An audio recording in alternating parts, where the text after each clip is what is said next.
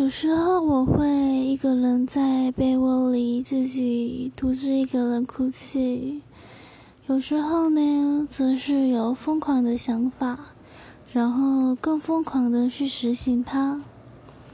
例如，一个人带着包包就独自去旅行，也不告诉任何人；或者一个人徒步走到对我来说很远的地方。再或者是不告诉任何人，就跨越四百公里去找一个朋友、一个亲戚。对我来说，这只是释放压力的一种途径，但对别人来说可能会有点疯狂。